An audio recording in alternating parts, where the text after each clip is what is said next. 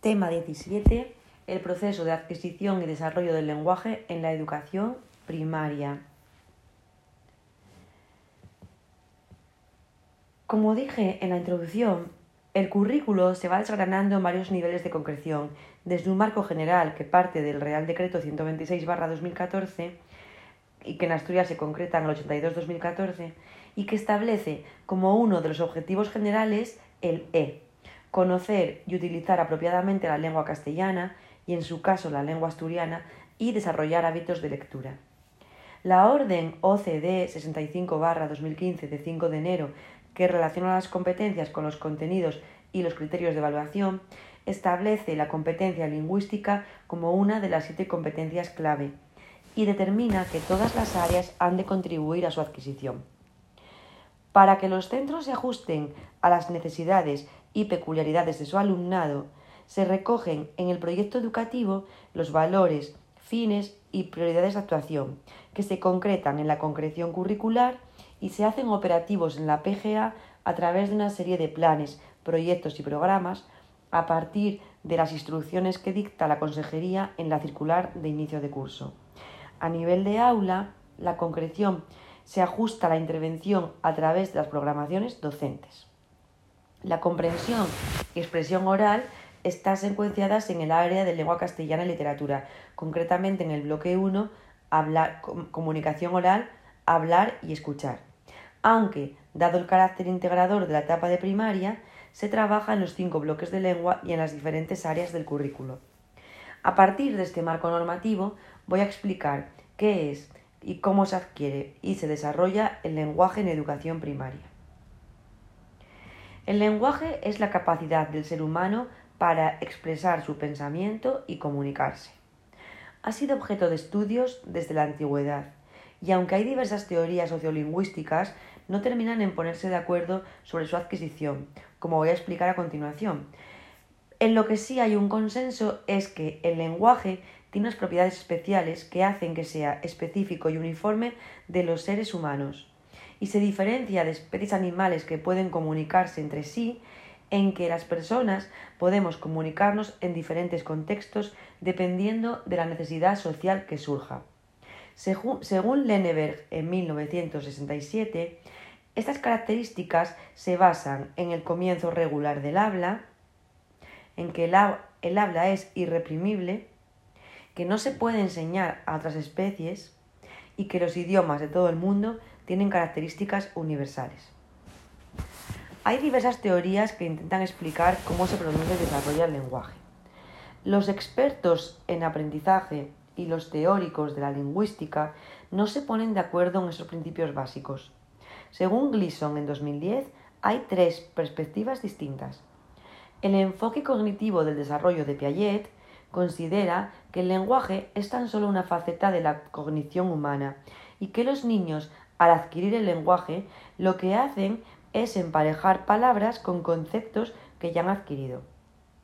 Los teóricos de la información que estudian el lenguaje, como Jerome Brunner o Badeley, también están interesados en la cognición, pero desde la arquitectura normal que le da soporte. Consideran que los niños y las niñas son procesadores de información y comparan su cerebro con un ordenador que gestiona la información que recogen a través de los sentidos. Los interaccionistas sociales con Vygotsky a la cabeza resaltan la motivación para comunicarse con los demás y ponen el énfasis en el papel de las habilidades sociales y en los conocimientos culturales que se adquieren. También hemos de hablar de las teorías neurofisiológicas que explican que el lenguaje hablado de los humanos solo ha sido gracias a la maduración de mecanismos neuronales especializados, que incluyen áreas del cerebro como el área de, Broca, el área de Wernicke y el fascículo arqueado.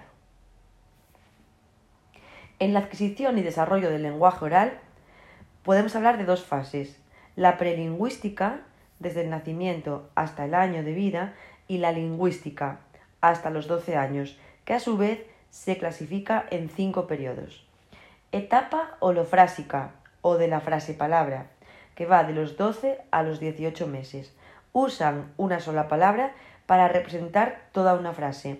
Cuentan con un repertorio de unas 50 palabras. Etapa telegráfica.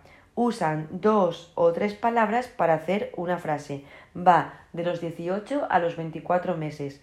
La usan para decir no, para pedir más o para nombrar algo que está o algo que se ha desaparecido. Etapa de la frase simple. A los dos o tres años. Producen frases de dos, tres o cuatro palabras que ya incluyen el verbo, aunque no hay concordancia de género y número es la etapa del monólogo y del porqué.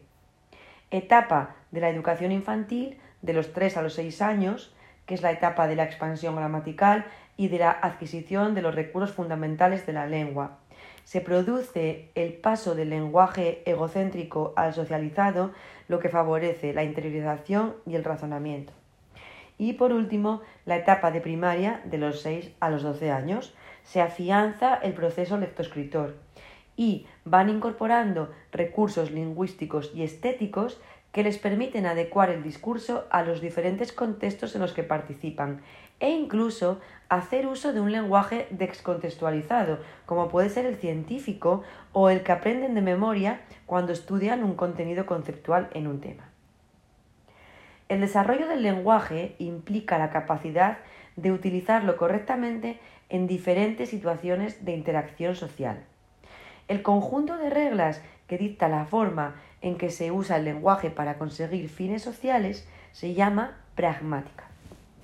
Se podría decir que un niño y una niña es competente lingüísticamente cuando ha adquirido la fonología, la morfología, la sintaxis y la semántica de una lengua, pero no tiene competencia comunicativa hasta que no elige el tipo de lenguaje que va a utilizar según el mensaje el código, el receptor y el contexto. Aunque, como ya he dicho anteriormente, el habla se adquiere en un momento similar en todos los individuos, se han encontrado diferencias individuales en todas las fases, incluso en las más tempranas. Tal y como explica Diez y Huete, hay diversos factores que dan lugar a la diversidad. Físicos, que tienen que ver con la maduración del cerebro, de los órganos fonadores o con problemas de salud, socioculturales como la procedencia cultural o geográfica, la pertenencia a minorías étnicas o el nivel socioeconómico de los padres, y también factores académicos como la capacidad de aprendizaje, los conocimientos previos o la motivación. Conocer esas diferencias hará que nuestra participación como mediadores en el aprendizaje sea ajustada a las necesidades de cada alumno y alumna. Las dificultades más comunes del lenguaje oral en la etapa de primaria, según Gallardo y Gallego, son el retraso simple del lenguaje, la dislalia, la disartria, la disfonía, la tartamudez o disfemia, la taquilalia y los trastornos del lenguaje y la comunicación. Como definen Booth y Ainscow en el Index for Inclusion en 2002, inclusión es un enfoque que permite detectar barreras y resolver dificultades que surgen y que en este caso preciso del lenguaje pueden dar lugar a problemas en la comprensión y expresión oral, que es el punto que voy a explicar a continuación.